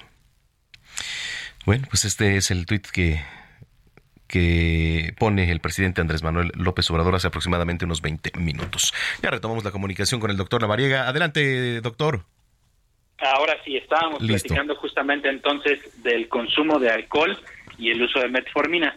Les comentaba que, bueno, en este caso no existiría alguna condición si moderamos el consumo de alcohol, es decir, si tomamos una copa o dos copas, prácticamente no podemos tener ahí alguna condición de riesgo aumentado. Sí, evidentemente, eh, pues hay que disminuir o eh, prácticamente suprimir el consumo de alcohol cuando tomamos este tipo de medicamentos, pero es importantísimo mencionar que hay medicamentos, sobre todo algunos antibióticos y algunos otros medicamentos como los medicamentos para tratar los parásitos que pueden tener un efecto sinérgico con el alcohol y potencializar el efecto ya sea del medicamento o del alcohol y eso generarnos eventos adversos. ¿Qué riesgos podrían ser? Porque, a ver, este, esto es un tema muy interesante para las personas que, que consumen alcohol, que están consumiendo medicamentos. También dices, oye, a ver, ¿puedo este, estoy tomando medicamento, ¿puedo tomar? Esa es la pregunta muy frecuente, supongo, ¿no? Sí, esa es la pregunta más frecuente que nos hacen en consulta. Siempre sugerimos no tomar alcohol o no combinar bebidas alcohólicas con los medicamentos. Pero siempre es bueno preguntarle al médico, al profesional de la salud, eh, pues qué riesgo existe, ¿no? Sí, claro. Vamos a poner el ejemplo de un paciente diabético que toma sus medicamentos de manera crónica, de manera permanente. Bueno, si toma una copa o dos copas de alcohol, prácticamente no tenemos alguna condición de riesgo o es muy poco probable que se genere un evento adverso. Pero si tenemos un paciente que está en un tratamiento por una infección y tiene un antibiótico, ahí sí podemos tener riesgo de complicaciones y regularmente lo que puede llegar a suceder es que el efecto del alcohol se puede potencializar y generarnos toxicidad, o bien el efecto de los medicamentos puede también potencializarse y generar toxicidad y reacciones adversas secundarias. Eso es interesante, eso es interesante y además eh, lo tomen muy en cuenta las personas que nos vienen escuchando. Eh, Tocayo La Variega, ¿dónde te este, puedo seguir en redes sociales? La gente, ¿dónde te puede seguir? Claro que sí, pueden encontrarme como DR, como doctor abreviado, DR La Variga Saráchaga. Si tienen alguna duda específica del medicamento que estén utilizando, háganme llegar todos sus comentarios y con gusto ahí les respondemos. Bueno, pues muchísimas gracias y nos escuchamos. Claro que sí, un fuerte abrazo para ti y para todo el auditorio. Gracias, igualmente es el doctor Manuel Lavariega aquí en Zona de Noticias, 3 de la tarde ya, con 44 minutos. Soy Alex el Panda y estas son las recomendaciones impausables de la semana. En esta ocasión les traigo dos recomendaciones que sin duda les volarán la cabeza, llena de superhéroes, historias paranormales y que nos cuentan lo importante que es la familia.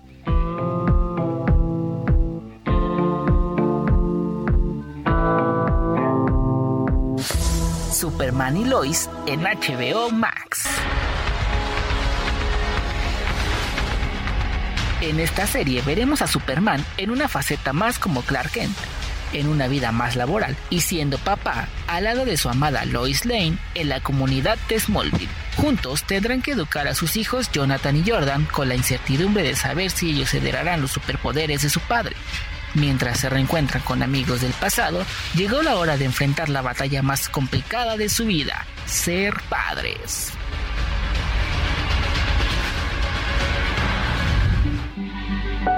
Todo en todas partes al mismo tiempo en Prime Video.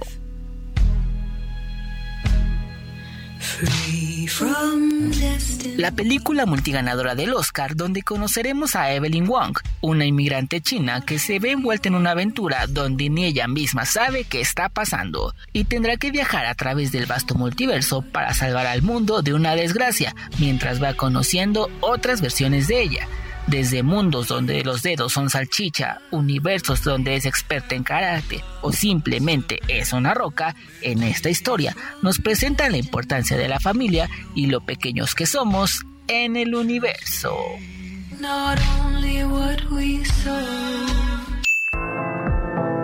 Si quieres conocer estas y más recomendaciones y además de enterarte de lo último en el mundo geek, no te olvides de seguirme en todas las redes sociales, como Impausable con Alex el Panda. Cuídense mucho. Bye.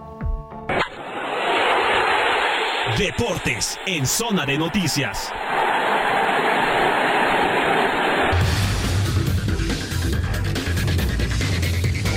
3 de la tarde, ya 46 minutos. Vámonos a los deportes con el Mister Caloca. ¿Cómo estás, Adrián Caloca?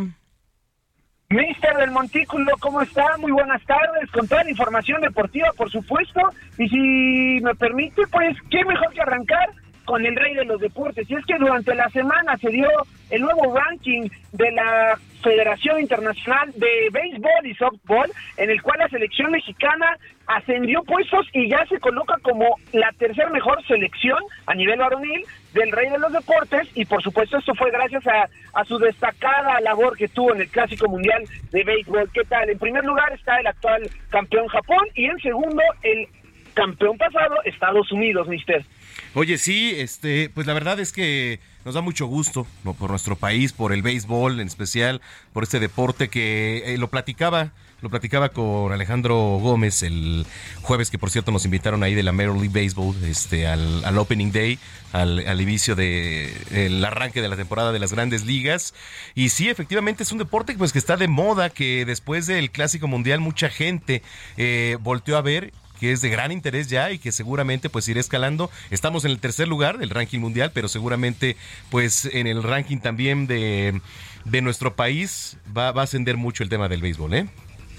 Indudablemente, indudablemente. Y ahora que el 30 de abril se juegue el primer partido de temporada regular en la historia en nuestro país, de las grandes ligas, me refiero al Padres Gigantes, también va a ser un aliciente para que se siga apoyando a este deporte. Y bueno, bien me lo mencionaba, el jueves, el Opening Day de las grandes ligas, pues ese mismo día vimos al señor Ramón Urias ser el primer mexicano de la temporada en conectar un cuadrangular en lo que fue el partido de sus Orioles de Baltimore, me refiero a Urias, que derrotaron 10-9 a los Media Rojas de Boston. Y justamente en este momento, los Yankees de Nueva York, los bombarderos del Bronx, se están enfrentando a, se están enfrentando a los gigantes de San Francisco, que justo también va a ser uno de los equipos que va a venir a jugar al, al Alfredo Artelú frente a los padres de San Diego ese fin de semana del 30 de abril, entonces pues bueno, va a ser una actividad bastante bastante llamativa y bueno, si me lo permite igual, ahora pasamos a la Liga MX con los encuentros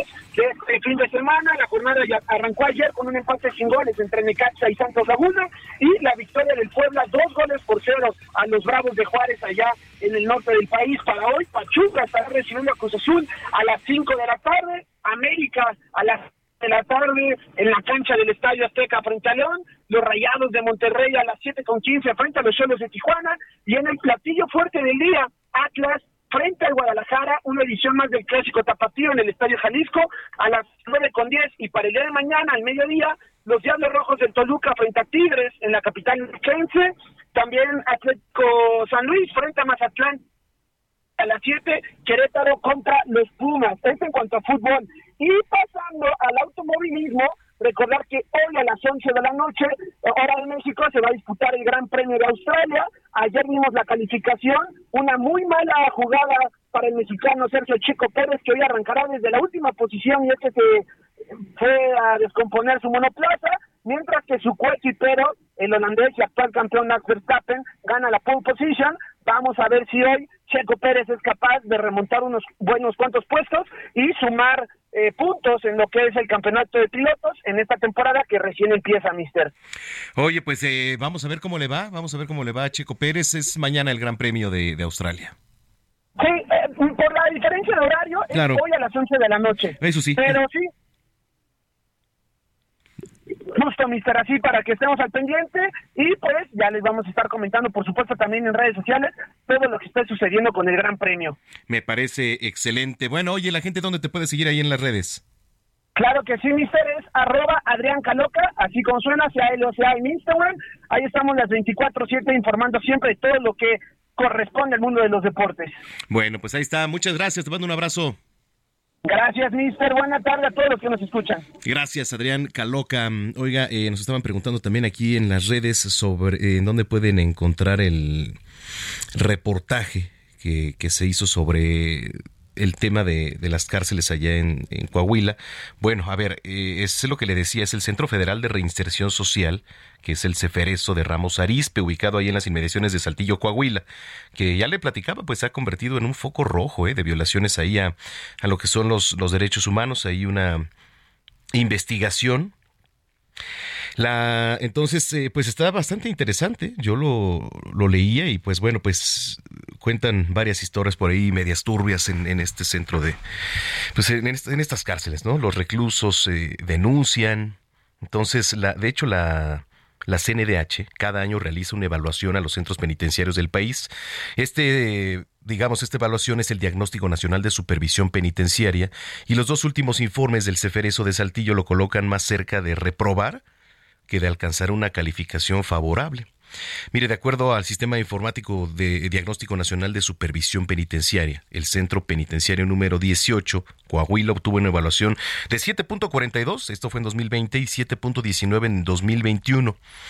Y en este diagnóstico del 2020, la CNDH informa que el Ceferezo de Coahuila tenía una capacidad para internar a 2.620 reos y una población de 1.374 internos con una evaluación media y con tendencia a la baja, detectando fallas en varios aspectos en rubros como garantizar la integridad de las personas, la influencia de programas para la prevención y atención de incidentes violentos y además de insuficiencias de vías también de vías para la remisión de quejas probables, violaciones también a los derechos humanos. Fueron detectadas fallas graves en las condiciones de gobernabilidad del centro. Se observa insuficiencia de personal de seguridad y custodia y, pues bueno, inexistencia de actividades educativas, en fin, otro rubro en el que rubro en el que el penal de Ramos Arizpe presenta graves fallas es la deficiente separación entre procesados y lo que son sentenciados, lo que afecta a la reinserción social. Bueno, pues ahí está, ahí está este pues reportaje que ya se publica en en varios medios. Es, es Ceferezo de Ramos Arispe, sucursal del infierno. Está en Espectro FM del equipo de investigación y también en varios medios de comunicación que ya lo han replicado. Salió el día de ayer. Son las 3 de la tarde con 54 minutos. Nos vamos. Muchísimas gracias. Tenemos una cita mañana aquí en punto de las 2 de la tarde en zona de noticias a través de la señal de Heraldo Radio. Eh, nos los dejamos con Sirena, esta rola de, de Sin Bandera porque pues los voy a ir a ver al rato, allá a Cuernavaca, a Jardines de Morelos, es un lugar muy bonito. Entonces, pues ahí les estaré compartiendo algunas fotos y videos en las redes sociales, arroba Samacona al aire. Los dejamos con esto, que la pasen muy bien, tengan muy buena tarde de sábado y hasta entonces. Siempre intento olvidarte y te vuelvo a encontrar, siempre en cada rincón y debajo del mar me voy del planeta, eres estrella fugaz. Si en las noches yo duermo, sueño tú estás, sí. Eres sirena, oigo tu canto y me ahogo en tu cadera. Porque tú vuelvas yo daría lo que fuera. Porque me quites con tu piel esta condena que me mata y me envenena. Mira morena, baila conmigo y me sacas esta pena. Porque no hay cosa para mí que sea tan buena como tus labios en mis labios. Vuelve a casa, te lo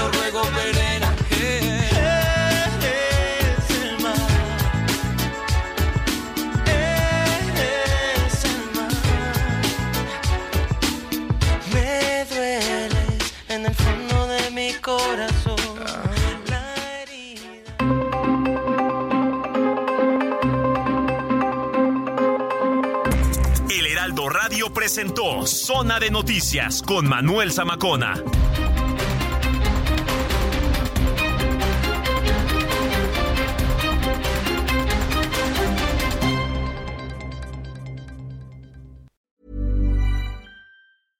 How would you like to look five years younger? In a clinical study, people that had volume added with Juvederm Voluma XC in the cheeks perceived themselves as looking five years younger at six months after treatment. Look younger, feel like you. Add volume for lift and contour in the cheeks with Juvederm Voluma XC. Reverse signs of aging by adding volume to smooth laugh lines with Juvederm Volure XC. For important safety information and to find a licensed specialist, visit juvederm.com. That's J U V E D E R M.com. Not for people with severe allergic reactions, allergies to lidocaine, or the proteins used in Juvederm. Common side effects include injection site redness, swelling, pain, tenderness, firmness, lumps, bumps, bruising, discoloration, or itching. There's a risk of unintentional injection into a blood vessel, which can cause vision abnormalities, blindness, stroke, temporary scabs, or scarring. Talk to a licensed specialist to find out if it's right for you.